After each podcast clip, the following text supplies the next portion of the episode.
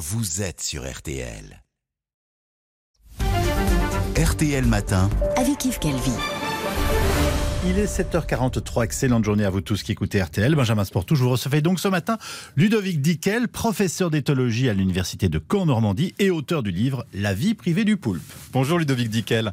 Bonjour. Merci d'être avec nous sur RTL. Vous êtes donc professeur d'éthologie à l'université de Caen, c'est-à-dire que vous vous intéressez au comportement des animaux et vous, vous êtes passionné depuis 25 ans par les poulpes, qu'on appelle aussi pieuvres, hein, et que vous racontez formidablement dans un livre qui vient de paraître, La vie privée des poulpes. Alors première question, comment on en vient, Ludovic Dickel, à se consacrer quasiment toute sa vie de chercheur aux poulpes?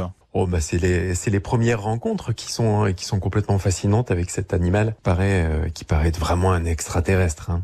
Vous l'avez rencontré où et comment cet animal? Oh bah c'est au cours de mes de mes toutes premières plongées quand j'étais enfant, euh, au hasard de de baignade, de, de plongée d'été euh, sur les rivages de Grèce. Alors, ce qui caractérise le poulpe, ce sont ses bras, tout d'abord, ses tentacules. Hein. Et vous nous dites que dans chaque bras, eh bien, il y en a huit, un des bras, il y a un cerveau, Ludovic Dickel. C'est vrai que les bras sont beaucoup plus autonomes que nos bras à nous. Il y a des petits ganglions qui vont s'occuper de, de gérer toutes les informations qui sont, qui parviennent aux bras et toutes les instructions qui sont données aux bras par le cerveau. Alors c'est ce qui lui permet par exemple, euh, grâce à ses ventouses, si je vous ai bien lu, de goûter quelque chose juste en le touchant. Oui, c'est un, c'est un animal extraordinaire.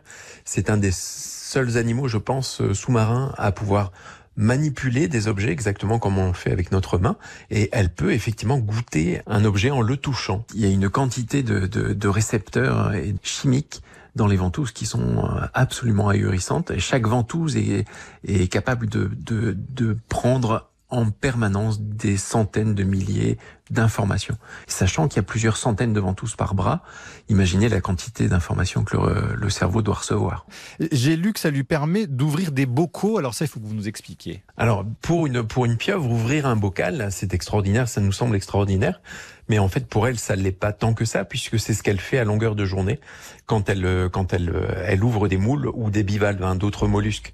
Mmh. Elle, en fait, elle, elle soulève, elle soulève les deux coquilles euh, du, du coquillage et ça ressemble un petit peu à un, à un, bocal. Ils ont aussi des yeux extrêmement performants. Ce sont des yeux qui ressemblent beaucoup aux nôtres, oui. Ben, elles sont, elles ont à peu près le même, le même pouvoir, les mêmes capacités visuelles que nous. Elles voient en noir et blanc mais elles sont capables de voir des choses que nous ne voyons pas. Elles voient certaines propriétés de la lumière, ce qu'on appelle la polarisation de la lumière, que nous, nous ne voyons pas du tout. C'est-à-dire qu'elles sont capables de voir, euh, par exemple, un, une proie qui est complètement transparente. Des proies transparentes. Et puis sa peau, c'est un bijou de technologie, écrivez-vous. Oui, c'est une horreur à, à, étudier quand on est chercheur, tellement c'est complexe. Euh, elles peuvent changer de couleur euh, autant qu'elles le veulent et arborer tous les motifs qu'elles veulent sur leur dos. Et ces, ces changements de couleur sont directement commandés par le cerveau. Donc elles peuvent passer du noir au blanc ou à différents motifs en une fraction de seconde. On pense le plus souvent que c'est pour imiter la couleur du substrat sur euh, lequel elles reposent, mais c'est probablement aussi pour communiquer entre elles. Elles communiquent avec des signaux visuels entre elles. Vous en savez plus sur la communication entre euh, ces euh, céphalopodes, hein, puisqu'ils font partie des céphalopodes. Comment ils communiquent? Alors ça, on ne sait pas trop bien. On sait comment les mâles et les femelles communiquent pour se rencontrer un petit peu, mais euh, on pense qu'elles doivent communiquer parce qu'elles ont des systèmes visuels très très perfectionnés et très très très performants, et elles peuvent changer de couleur. Donc elles ont tous les outils pour communiquer. Maintenant, c'est à nous de travailler pour savoir comment elles communiquent. Mais alors, on peut dire que cet animal euh, est intelligent après tout ce que vous nous avez dit là ou c'est euh, une manière de se projeter euh, trop, nous humains, sur, euh, sur ces céphalopodes C'est un, un, animal qui est très intelligent parce qu'il est capable de, de résoudre beaucoup de problèmes, il est capable d'apprendre énormément de choses et de retenir beaucoup de choses. Maintenant, savoir s'il est conscient, mmh. là, c'est un problème plus, plus complexe. Comment se fait euh, la reproduction? Entre poulpes Alors, la, la reproduction est, est, très spécifique euh, chez les poulpes. Elle est très délicate. Il y a 200 espèces de poulpes hein, différentes. Chaque espèce a son, son, mode de reproduction et son mode d'accouplement. Et chez euh, une espèce de poulpe qu'on appelle l'argonaute, euh, le mâle dépose ses spermatozoïdes sur son bras et, il va couper son bras et c'est son bras qui va nager jusqu'à la femelle. Donc vous voyez, ça se fait même sans contact. Mhm. La- L'accouplement est très très délicat chez ces animaux. Ah oui, c'est incroyable. Et bien, alors après la reproduction, euh, ce qui se passe, c'est que les femelles et les mâles meurent. Voilà, c'est. euh, alors comment ils s'occupent le- des le- ben, Ils s'en occupent pas. Les petits sont complètement autonomes. C'est pour ça qu'on on étudie beaucoup le, le développement de l'intelligence chez les Mhm. petits parce qu'ils ne sont absolument pas aidés par leurs parents. Donc euh, on pense que l'intelligence leur provient et provient de leurs gènes, mais les- la, la, la mère effectivement meurt avant que les petits naissent et le père meurt peu de temps après l'accouplement. C'est ce qu'on appelle une, espèce semelle-part, Mhm. c'est-à-dire que la génération des parents laisse la place euh, aux petits. L'an dernier, un documentaire, La sagesse de la pieuvre, a reçu un Oscar. Il racontait ce qui ressemble à une amitié entre un poulpe et le documentariste. Est-ce que le poulpe est capable d'émotion ou là aussi on se projette un peu trop? On est en train d'étudier ça euh, au, labo- au laboratoire en ce moment. Euh, on essaie de, de, de mesurer, de savoir si l'animal va éprouver des émotions et surtout quel type d'émotion. Là, je peux vous dire que moi-même, je suis convaincu que l'animal va exprimer des émotions. Maintenant, est-ce qu'il les ressent, ces émotions? Là encore, ce sont des questions euh, auxquelles on a beaucoup, beaucoup de mal à répondre. C'est un animal qui est difficile à questionner. Mais ça veut dire qu'on pourrait en faire un animal de compagnie? Ouais, je pense qu'on peut en faire un animal de compagnie. Les...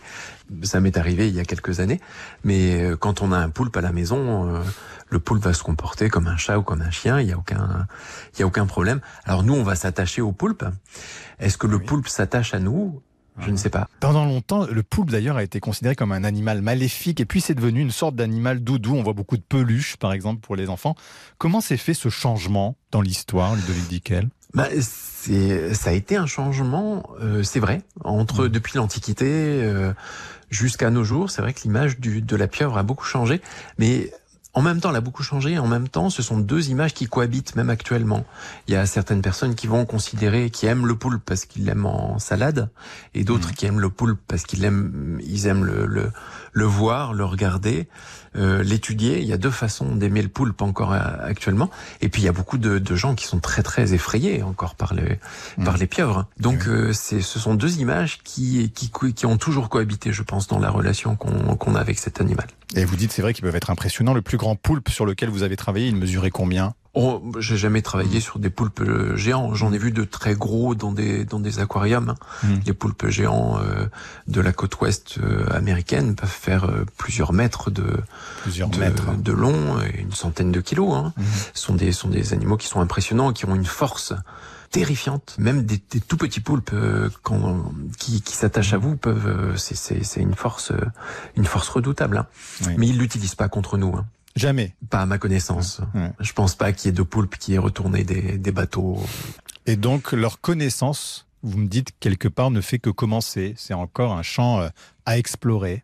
Voilà, on Ouais. étudie un petit peu des extraterrestres. Donc on a encore des milliers, des milliers de questions à propos de cet animal. Oui. Et comment il a fait pour survivre cet animal? Est-ce qu'il a une faculté d'adaptation? C'est dit qu'on c'est vrai qu'on dit qu'à la pollution, il y a tous ces éléments exogènes qui peuvent lui nuire. Il a une faculté d'adaptation C'est un animal qui a une très très longue histoire évolutive, euh, plusieurs centaines de millions d'années. Donc euh, c'est ce qui est une des, une des choses qui, ex- Mm. qui explique que, un- que ça soit un animal aussi perfectionné.